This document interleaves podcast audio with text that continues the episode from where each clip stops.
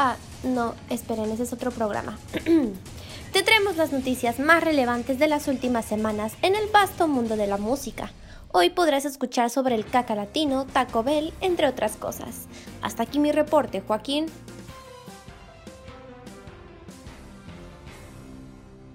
Hola, hola, hola. Bienvenidos a otro nuevo episodio de The Louder. En este episodio vamos a recapitular de nueva cuenta lo más importante de las últimas semanas, de los últimos días, de, lo las últimas horas interesante, sí, que, sí, que del hemos último visto, minuto que hemos visto hasta el momento que se está grabando esto, que es el jueves a las 21 horas. Ese es el volumen 2 de lo más sonado de en general. Comencemos con nuestros nombres, porque luego dicen quién son los que están hablando, Sí, nadie los sabe. conoce. Qué bueno que no nos conocen, ojalá ni lo hicieran. No escuchan esta madre, está de la verga. Yo soy. Rodrigo Aranda. Yo soy Eduardo Braga. Feliz cumpleaños, Eduardo. Es cierto, feliz Feliz cumpleaños cumpleaños. de- de Hoy es cumpleaños de nuestro amigo Eduardo Braga Ceballos, el cantante, De productor y director de la banda Red Carpets, que en paz descanse. Comenzamos las noticias con la confirmación de Paul McCartney para el Glastonbury del ¡Wow! ¡Qué 2020. emoción! Confirmaron a Paul McCartney para el Glastonbury. En- No parece ser no tan importante, sin embargo, No es importante. el Glastonbury Solo el Glastonbury es importante. para el 2020 en Glastonbury está celebrando su Su 50 aniversario. 50 aniversario y es algo bastante grande. Gra- Sabemos que el Glastonbury es uno de los festivales más importantes en general del mundo. Ha traído a bandas muy importantes y, y más que las bandas, creo que las cualquier banda que, haya- que haya- se haya presentado ahí ha dado de sus mejores presentaciones en esos lugares como Arctic Monkeys, Arctic como Franz Monkeys, Ferdinand. que llevó hasta una orquesta. para Franz Ferdinand creo que igual dio una de sus mejores presentaciones. Radiohead es como tercera vez que igual se presentan. Dato curioso, dato curioso, Radiohead, el vocalista Tom York y Johnny Greenwood dieron un set especial en las tiendas de acampar de ese lugar. Y Un set secreto, o sea, literalmente agarraron, y salieron su guitarrita y empezaron a cantar y a tocar. Estuvo muy cool, o sea, no lo vi, pero sé que estuvo cool. El Glastonbury se ha catalogado como uno de los festivales más importantes que ha El traído festival más importante del maldito mundo. Sí, yo creo que sí ha tenido un gran, gran, gran peso. Y bueno, pues el primer confirmado de este festival es nada más y nada menos que Paul McCartney. Y está la chingada esa. Yo no tengo ningún disgusto con Paul McCartney. Realmente. Yo sí, mi disgusto es que está muerto. Ah, sí, este no es el Paul McCartney original. Sí, es el pedo, que está muerto, entonces ya no tiene caso. Bueno, sabemos, nadie puede negarte quién es Paul McCartney. Creo que todos conocemos quién es. Yo esperaba que Sabino sea el headliner, la verdad. Me hubiera gustado demasiado que Sabino a hubiera lo sido mejor el encontramos headliner. a Led Maverick como el segundo confirmado. Porque puta Maverick que ahorita está en la sopa y queremos hablar de lo mismo. Eh, Ed Maverick confirmado en el Vive Latino. El Festival Iberoamericano de la Música ya nos presentó su cartel para su 21 edición, ¿no? No sé, sí, ya tiene. Ya es su 21 edición y nos presentó su cartel. El Maverick es segunda vez que lo mencionamos, ya que en podcasts anteriores también lo confirmaron para el Pal Norte. Pal Norte. También un festival importante. Creo que el Maverick sí ha logrado un gran éxito, que es debatible si se lo merece o no, pero el Vive Latino anuncia su cartel para la nueva edición del 2020. Con presencia de el Cacas, el fabuloso Cacas, el Ed Maverick. Aparece Ed Maverick, Fuentes de Ortiz, mi querida amiga Flor la Amargo. drogadicta Flor Amargo, la cocainómana de Flor Amargo, con sus cuates Guns N' Roses. el pianito, ¿Quién más está allá? Ni sé quién más. Norte Collective también. Andrés Calamaro, ellos también están en el Pal Norte. los Tucanes de Tijuana. Y los dioses, dioses, dioses de 31 minutos. Ah, no, pero eso ya son cosas chingonas. Ya, si hablamos del lado bueno del cartel, es a 31 minutos, que realmente sí era algo que todo el mundo esperaba desde hace como 5 años ya en el Vive Latino. Esto puede parecer un chiste, Pero realmente es impresionante. Realmente es su show que dan los de... Si no saben qué es 31 minutos, es, Deberían de un, es, saberlo. es un programa chileno para niños, bueno, para niños en teoría. En teoría porque tiene un mensaje político súper cabrón. Ahorita Y es, ahora está en su boom porque pues, todo lo que está pasando en Chile, ¿no? Es uno de los programas más importantes de toda Latinoamérica en general. No me equivoco, es el único programa latinoamericano en estar nominado a un Emmy hasta hace unos años. No sé si lo ganó, no estoy seguro, pero sí tiene una gran importancia y es un programa muy bien hecho. Que de ahí destacan mucho sus canciones. Realmente sus canciones son muy buenas. Si- Son mucho mejores que cualquier canción de Flor Amargo, Ed Maverick, Caloncho y cualquier banda. si nunca... Como mi sobrino Memo. Algo que realmente es muy recomendable es escuchar su disco de tributo. que- Inclusive, sí, es lo que iba a decir. Inclusive tiene un disco de tributo donde participa Rubén Albarrán, participa Siddhartha, Shimera Sariñana, participa. Natalia Laforcade, participan Liquids participa también. Los bunkers. Los Bunkers, hay una banda más. Chetes. Sí, pero hay otra banda que igual era muy Carla. Morrison, creo, no me acuerdo. No, Carla Morrison no participa. Tienen canciones muy buenas y realmente tienen que escuchar ese tributo de 31 minutos. Es una, Inclusive Siddhartha incluyó una canción en el disco Náufrago. de La canción de discos. sí, Y una de sus Mi mejores Castillo- canciones, curiosamente, Mi Castillo de Arena De es de Arena. Mi Castillo de Blanca Arena es de, de 31 minutos, por si no sabían. Es una canción bastante popular. Y 31 minutos es una banda que realmente es muy destacable y es algo, no sé si triste, que un programa de títeres sea lo más destacable del Vive Latino. No es triste. Estamos hablando que 31 minutos se ha presentado en eventos importantes como Viña de Mar. Mm, Sí, Entonces sí es una, sí es una banda. O sea, no es una banda, es un es un grupo. conjunto, es un colectivo muy grande y muy poderoso. Y le va como anillo al dedo esta presentación para hacerse escuchar respectivamente en todos los sucesos del Chile. Toda la violencia que hay contra la gente en las Sí, calles. actualmente ha estado muy activo en cuestiones políticas el programa, a pesar de ser un programa infantil. Ha dado- Cambiaron su logo, en su logo tienen un 31 con ojos y tacharon los ojos porque en Chile han Están- estado balaceando con balas de goma y esto está dejando ciego a muchas personas que están protestando Sí. pacíficamente con láseres. Si 31 minutos ha vuelto en un icono de la rebelión ahí en Chile, como lo puede ser, no sé, las máscaras de la Casa de Papel, en Chile se han vuelto también 31 minutos un icono de protesta y creo Hay que demasiados carteles con fotos de Bodoque diciendo cosas muy, es un fenómeno bastante muy interesante. congruentes. Es un, es un fenómeno bastante interesante y creo que 31 minutos fuera de ser un programa infantil se ha vuelto igual en parte de la cultura popular, no solo en Chile, sino, bueno, pues nosotros dos lo conocemos desde acá de México y es por parte de nuestra infancia y ahorita igual es algo bastante admirable y Así respetable es. lo que han hecho. Yo inclusive a veces cuando estoy aburrido me pongo a ver sus videos porque son demasiado Sí, interesantes. igual, aún los pasan en la tele en algunos son canales. demasiado interesantes. Los pueden buscar en YouTube, tienen su canal. Está muy Y pueden chido. escuchar, es que realmente tienen que escuchar su disco, es muy bueno. Hay una canción de ese disco que me hace llorar demasiado. Bueno, no de ese disco del tributo, sino en general. El De... dinosaurio de Anacleto. Eh, sí, El dinosaurio Anacleto, una de las canciones más llegadoras del Está universo. muy cabrón. Es que realmente sus mensajes no son, son para niños, pero Pero no son para niños, es Sí. como un Pixar chileno. Pero bueno, eso sí, creo que es de las cosas más rescatables que el Vive Latino nos dejó. Otra de las cosas rescatables para mí es Soulwax. Está también de Cardigans, que también es interesante tener a Cardigans. Está Gustavo Santolaya también, que Gustavo Hablemos. Santolaya es Dios, el Dios de... Es que el Kanye West de, de Latinoamérica. Así es. ah. Es el producto... Bueno, por si no conocen a Gustavo Santolaya, pues sinceramente no los culpo. Es, Es como... productor de Café Tacuba. ajá, es, un- es una... Ha participado en un chingo de Unplugged en Es un dios anónimo. Sí. Fue productor del Rey de Café Tacuba Hizo específicamente. el igual soundtrack el de Beautiful, la de película Beautiful, de que según yo fue nominado a un Oscar a mejor, mejor banda sonora. También hizo, por si son amantes de los videojuegos, hizo la música de, de The Last of Us. Y ahí ganó mucho reconocimiento eh, mundialmente. Así es, es una verga ese vato. También produjo el disco de La Maldita Vecindad, El Circo, uno de sus mejores discos. También está algo muy sorpresivo para mí y que es de lo más interesante y que fue lo único que me hizo decir, puta madre, ¿por qué allá fue a Zoe con su Unplugged? Realmente sí, o sea... Zoe vuelve con su Unplugged, que es algo... sí, eso me sorprendió ¿Qué mucho. pedo? Igual Eso- a mí me sacó de pedo. Eso me sorprendió bastante. Zoe es una banda de la que hemos hablado mucha caca a lo largo de nuestra corta trayectoria en los podcasts. Y en nuestra vida cotidiana también lo hacemos. Pero sin embargo, Zoe nos dio uno de los mejores Unplugged de la historia. Yo consideraría que es el mejor unplug en español. Y hasta me atrevería a decir que es uno de los mejores unplugs en general, en cualquier idioma. Tiene, es, es realmente interesante y que haya vuelto siete años después a, a tocarlo. Está cabrón. Está muy interesante. Es, el- Una manera muy buena de empezar la década. es extraño, pero es interesante. O sea, teniendo en cuenta que nosotros dos, bueno, yo no los vi en ese momento de la gira, sería algo que sí valdría mucho la pena. Sí, yo verlos. tampoco lo vi. Yo cuando los quise ir a ver, los boletos ya estaban totalmente agotados. O sea, duraron creo que una hora nada más acá en Mérida. No sé cómo estuvo en el resto del país. Me imagino que estuvo similar. Porque sí fue un fenómeno ese, ese concierto. Esa presentación era un fenómeno. No era un Kinky en su unplugged, ¿estamos de acuerdo?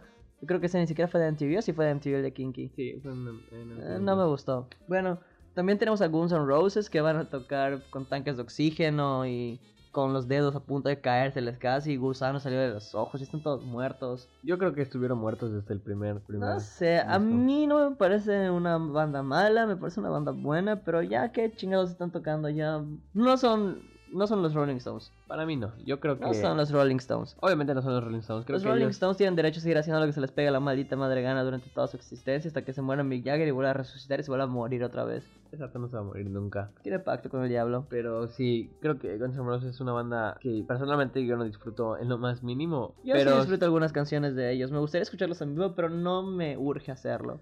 O sea, si no lo llego a hacer en algún punto de mi vida, me daría igual. Y hace poquito vinieron a Guadalajara a dar una presentación en octubre. Este Vive Latino es algo muy extraño. También muy- está muy de extraño. Rasmus. De Rasmus con una canción que van a tocar en loop, la de...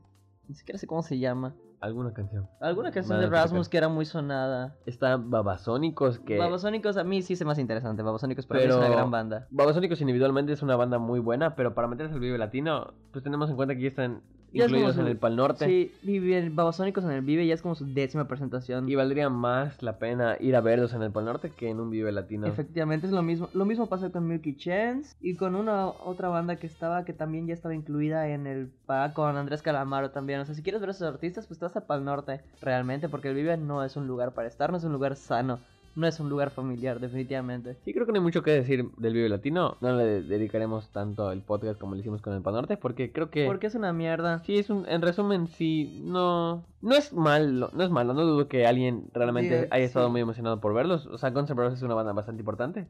Pero- Mogwai también está a destacar, o sea, a rescatar del, de todo el cartel. Y no sé si ya mencionamos a Portugal The Man, no me acuerdo si ya los hemos No, ah, mencionado. Portugal The Man también está, que eso también está chido. Del resto, ah, también tenemos una participación de Pamju Pamju muy extraña realmente. Si no la conoces, es una cantante de J-pop. Que es muy kawaii, muy neko neko ni, Está- muy onichan. Bersuit Bergarabat, que es igual es una banda interesante, pero pues también es una banda que no...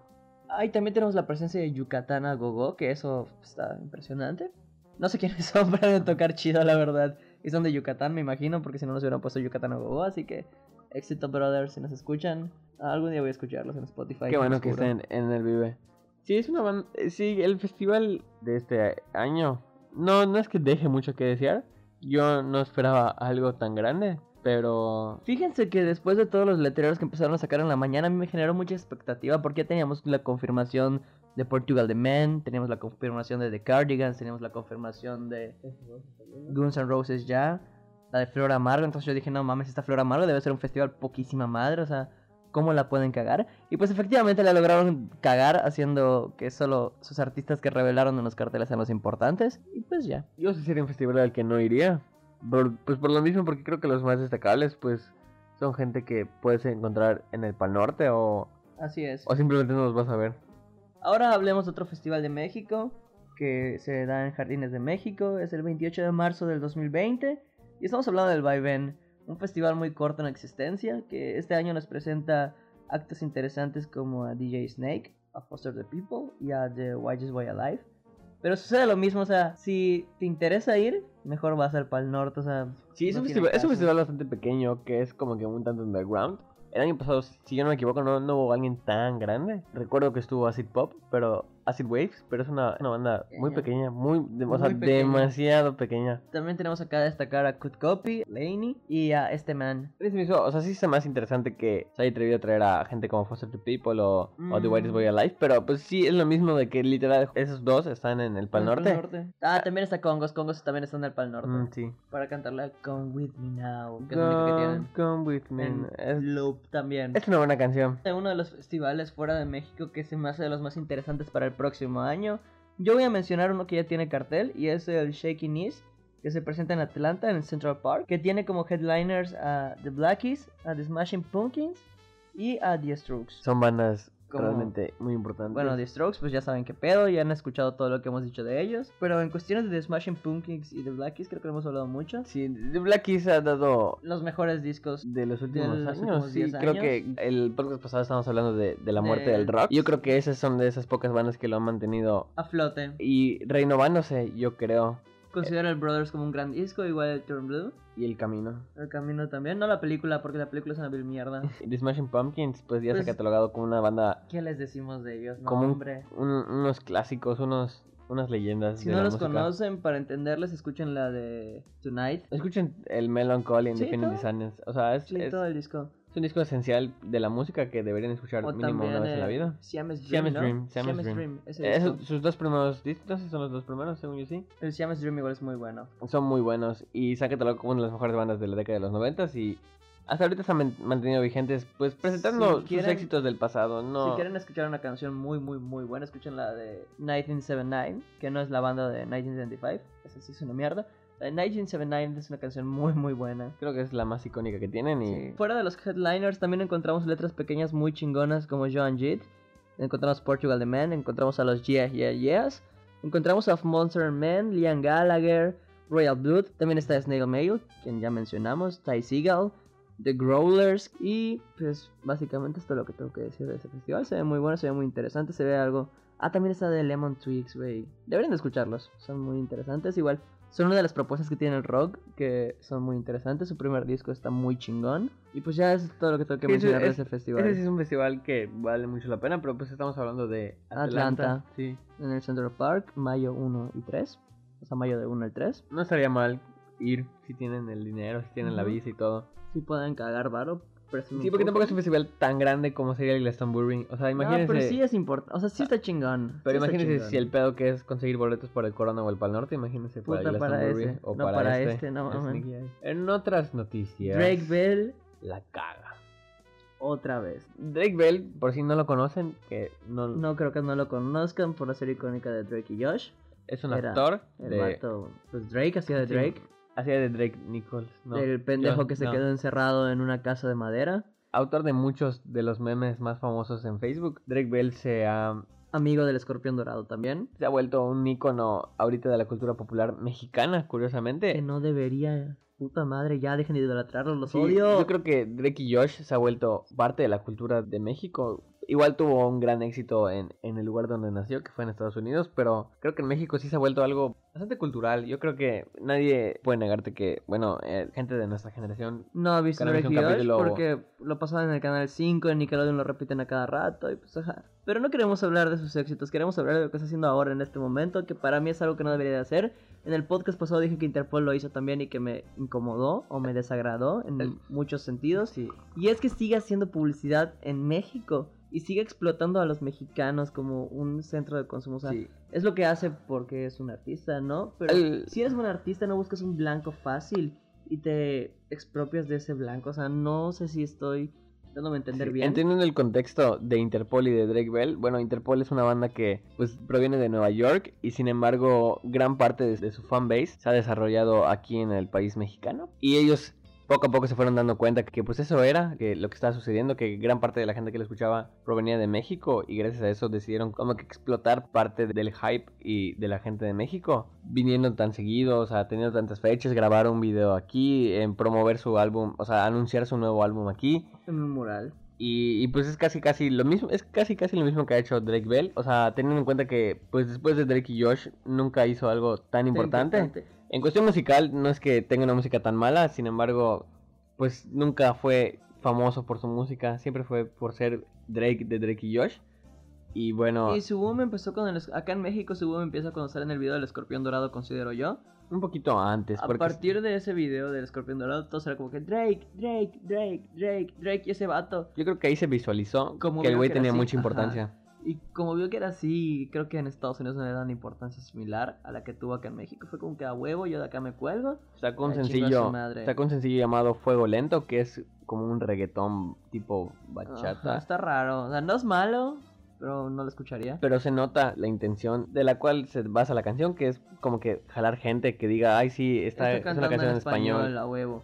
Y Además, lo que el video esta musical semana, lo- trajo a, a Kylie, una youtuber mexicana. Lo, que hizo esta semana fue... Deplorable. Muchos dijeron qué chingón, que no sé qué. Pero, ajá, o sea, es una simple estrategia de marketing. sí, así es, está vendiendo, está vendiendo el güey. y lo triste es que la gente la sí gente está sí cayendo. está cayendo y está streameándolo.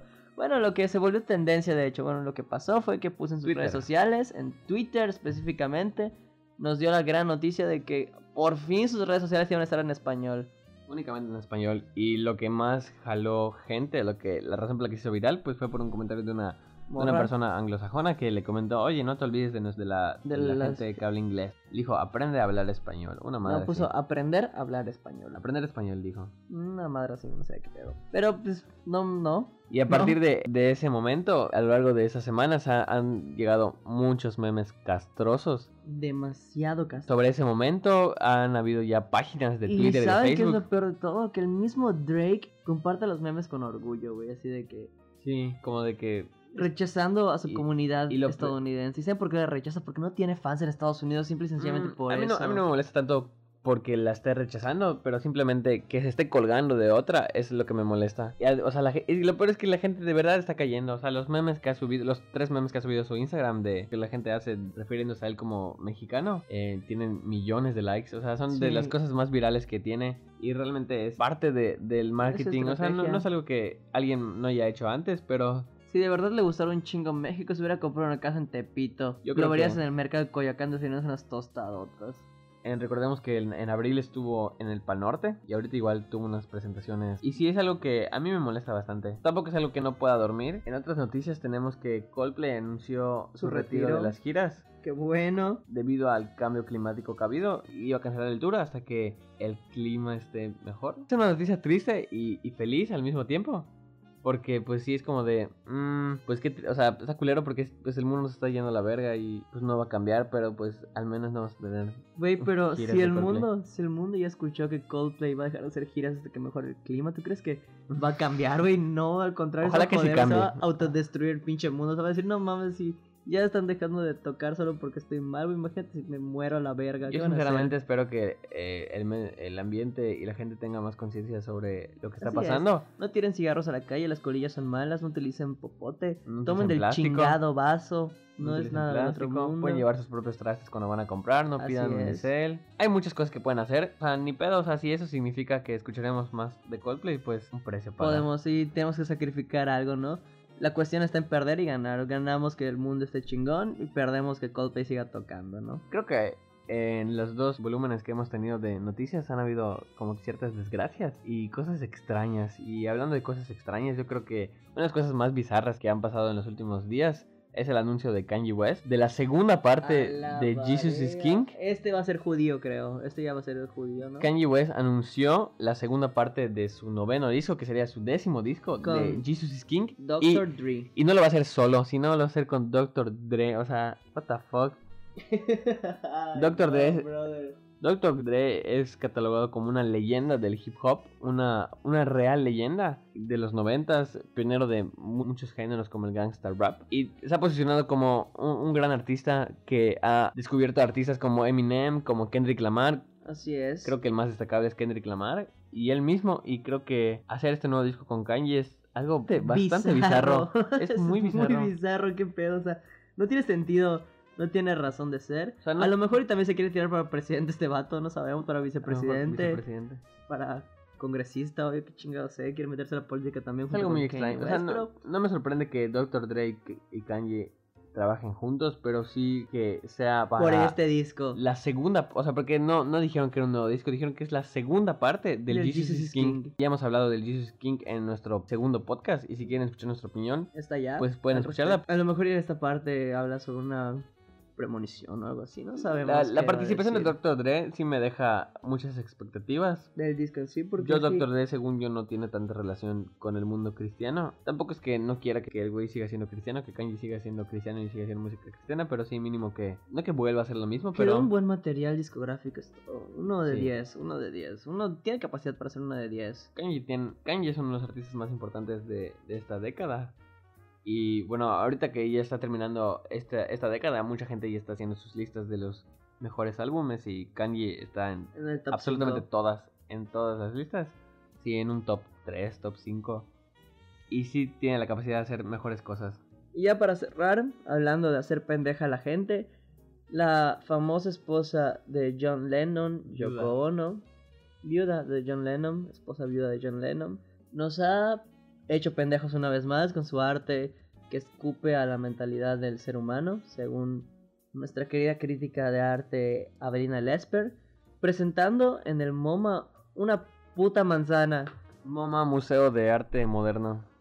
una puta manzana. Que agarró la manzana, la puso en un chingado cristal y dijo: Esto es arte. ¿Por qué? Por mis huevos. Eh, sí, Yoko Ono se ha caracterizado en los últimos años, además de ser la viuda de John Lennon, que es el ex Beatle más famoso de, de los Beatles. Y lo mataron por decir que era más famoso que Dios. Se ha caracterizado también por su arte bastante abstracto y surrealista que ha hecho. Abstracto y surrealista, no mames, ni siquiera es arte, güey. Agarra lo que sea y lo pone en la exposición y dice, ah, la verga, ya está Ha dado chingón". mucha controversia Es lo, flor amargo. lo- lo que es, Es eh, la presencia de Yoko Ono. Es como una flor amargo, solo Des- que más desde, la época, desde la época de los Beatles ha dado mucho de qué hablar en sus participaciones en la creación de los álbumes y en la participación de los propios álbumes. Y Recordemos en que separar a los Beatles. Eso yo no estoy de acuerdo. No es necesario culpar a Yoko Ono por la separación de los Beatles. Fue una cuestión de factores y creo que fue una de las gotas que derramó el vaso, pero... Yo creo que lo único interesante que hizo fue acostarse en su cama con John Lennon en forma de protesta. ha Fuera de sido- eso, no ha hecho nada más interesante esa vieja. Por si no y saben, la- Presentar una puta manzana se me hace algo muy ridículo y Tiene muy arte muy- para todos. Tiene unas presentaciones de arte muy extraños. De hecho, curiosamente, la, se- si no me equivoco, la, la, la, la vez que se conocieron John Lennon y Yoko Ono fue en una presentación de arte suyo, donde había un martillo y un clavo y decía, clava el clavo. John Lennon lo estaba clavando y ahí conoció y le dijo, ah, oye, yo hice esto. Según yo, así fue como se conocieron. O sea, desde hace muchos años Yoko Ono viene manejando este tipo de, de presentaciones en museos donde Todas culeras. son muy extrañas, bastante extrañas. No extrañas, no tienen razón de ser. El arte tiene razón de mucha, ser. mucha gente no lo considera arte. Es que no es arte. Y bueno, pero sí ha tenido ciertas aportaciones. Por ejemplo, la canción de Continuous Story of Buffalo Bill del White Album, ahí tiene una pequeña participación como cantante. ¿No de grita? Y a mí, se- ahí- a mí me gusta esa parte y creo que es de lo más destacable que ha hecho. Pero sí, se ha- en los últimos años ha ganado pues el odio de la gente y Evidentemente, porque ¿qué, qué, qué te presenta como artista? No es un artista y le consideran artista, le dan espacios en todos lados porque vende, maldito marketing, maldita publicidad. sí, más que por su arte, se ha catalogado por ser la esposa de John Lennon. John Lennon, así de simple, es la viuda de John Lennon, por eso se le conoce por ser la viuda de John Lennon. Pero Y que de la verga que el mundo siga exhibiendo el capitalismo. Siga Y- cediendo y sucumbiendo al capitalismo como lo es con Drake Bell y como lo es con Yoko Ono. Y con muchos artistas en general. Para cerrar ya, continuamos con algo que sucedió el día de hoy. Bueno, hoy jueves, posiblemente se esté escuchando este lunes. De los Spotify Awards. Celebran los Mm, primeros cierto. Spotify Awards en la Ciudad de México. Que no tengo ni puta idea de qué sea. Bueno, el día de hoy que yo entré a Spotify, me salió una playlist que decía Spotify Awards. que tiene pura Y basura. era una playlist muy culera. Es cierto, y decía. "Mm, o sea, pues tiene sentido de que está terminando la década. Y dije, pues de, a lo mejor y solo pusieron discos de... En general. importantes. O sea, es que está The Lesson of the Better. Luego te topas con la canción de Fuentes de Ortiz. Hace muy extraño porque, por luego ejemplo, Parece Pal Norte. de todas las canciones, yo scrollé hasta ver qué canción me parecía guardada. Solo estaba la de Paranoid de Black Sabbath y era como, ¿por qué está Paranoid de Black Sabbath?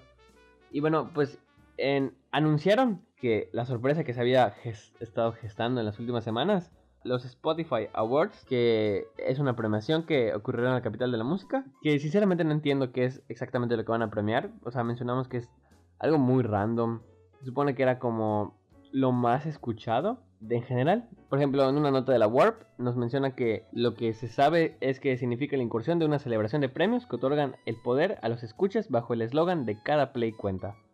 De esta forma, Spotify se convierte en una premiación que ocurrirá en la capital de la música, reconocida así por la ciudad con mayores reproducciones en streaming. Y sí, o sea, no, sinceramente yo no le entiendo muy bien la dinámica, si van a premiar Me imagino que van a premiar a las mejores streameadas de cada género o una mamada así.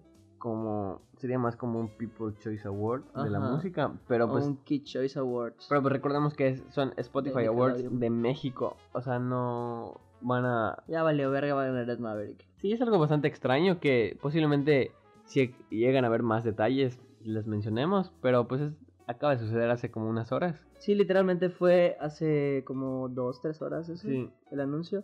Y yo quiero cerrar con una canción que salió al día de hoy, 21 de noviembre. Bad Bunny lo había anunciado, había hecho Ah, sí, su, su mención en Twitter de que Se vienen cosas se cosas chingonas, se veían cosas chingonas. ¿Y qué es lo que nos dio? Nos dio la canción Vete.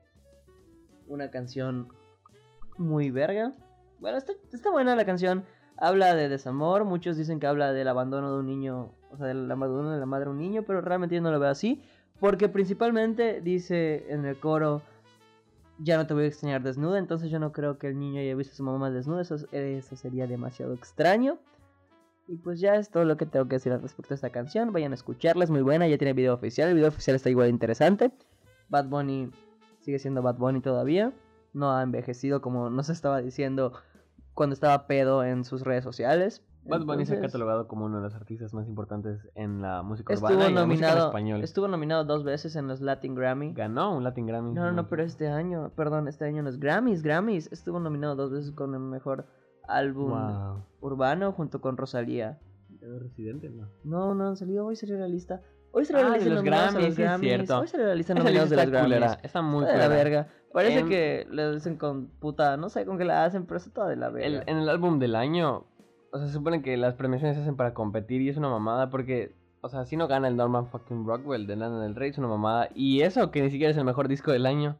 El Igor de Tyler the Creator está nominado, pero exclusivamente en la categoría de mejor disco de rap. Y yo creo que eso es bastante Es el único que va a ganar porque es el único que está nominado a esta categoría. Los otros dos que están nominados, nadie en su vida los conoce. Y, y sí, hubieron bastantes discos interesantes de rap. También está nominado Anderson Paak. Está nominado Thom York en su álbum solista El Anima eh, a mejor disco alternativo. Y muchas nominaciones que realmente no importan. Es una Bad premiación for Weekend está nominado con el a mejor Father disco de rock, sí. Y, Y mejor disco, igual está nominado a mejor a disco del año.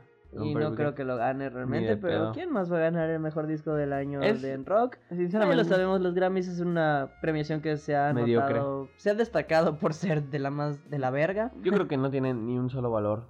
No, esa no, no es los Oscars definitivamente. No es algo importante, no tampoco es los British Awards. Se asemejan mucho a los Key Choice Awards porque son una basura, pero mm, nosotros somos Rodrigo Aranda Ah, bueno, antes de cerrar, gusto. en Ya recomendaciones- no cierro, ya no me despido. Sí, Hola otra vez. En las recomendaciones, en las recomendaciones semanales, pues la cuarta temporada de Ricky Morty ya salió al fin a, a- en streaming. Pueden encontrarla en pirata, ya sí la estoy viendo en YouTube. Em, Si no tienen YouTube, lo pueden encontrar en streaming muy seguramente. está en Adult Swim, pero ahí sí tienen que pagar. La original de Adult Swim. La temporada hasta ahorita tiene dos capítulos semanales. O un capítulo semanal. Y pues ahorita llevan dos semanas saliendo. Y realmente está muy interesante. Yo he leído muchos comentarios negativos de que ahorita los últimos dos capítulos son de relleno. Sin embargo, a mí me están gustando bastante. Y creo que la temporada pinta muy bien. Sobre todo con lo que nos habían puesto en la temporada anterior. Que nos dejó con mucho suspenso. Y esperemos que nos lo resuelvan. Yo quiero recomendar una de las películas que fue nominada en 2018, creo, cuando ganó The Shape of the Water los Oscars. Sí. 2018. 2017. Yo creo que esta película debe haber ganado. Es A mejor Three- película. Sí, a mejor película, Three obviamente. Billboards Outside de Missouri. Sí, Three Billboards Outside Ebbing, Missouri, para mí es de las mejores películas que han habido en los últimos años, realmente. Tiene un reparto Podemos muy decir- cabrón, Sí, está y- Her- Woody Harrelson, Sam Rockwell Sam ganó Rockwell mejor ganó reparto. reparto, y también tenemos De hecho, a los dos Frances- estuvieron nominados. También tenemos a Frances McDormand, Que que, ganó ganó Mejor Actriz. Estamos hablando de una película muy cabrona Es una que película muy fuerte, tiene un mensaje muy fuerte y creo Sí. que tienen que verla. deberían de verla, es, una muy película interesante. muy... Hipnosis Rápida trata de una señora que renta tres letreros afuera de Missouri, de Evening, Missouri. en protesta. en protesta porque no han resuelto el asesinato, violación y tortura de su hija. En esos letreros tiene frases en donde le pide explicaciones a la policía de por policía. qué no lo han resuelto. Véanla. Y lo véanla. transmite a nivel nacional para que todos pongan un foco a esa situación. Es una película que te deja pensando. Sí, definitivamente, definitivamente te deja pensando. Yo creo que esa película debió haber ganado los Oscars del año pasado. Del 2018, sí. Pero las nominaciones que tuvo fueron muy bien merecidas y creo que... The que Shape of hayan- the Water, robo total. Que hayan premiado a, a la actriz y al actor de reparto en esas premiaciones. Sí, Rockwell se rifó. Muy merecido. Tiene una escena muy chingona Muy este de Rockwell, en donde no se las voy a spoilar, pero es una escena violenta. Sí, esa escena. Estamos hablando en señas para que no lo sepan. Es, es que realmente es una muy buena película. Y eso es todo, eso es todo, eso es todo, eso es todo, amigos. Ahora sí nos despedimos. Ahora sí, yo soy Rodrigo Aranda de acá. Yo soy Benito.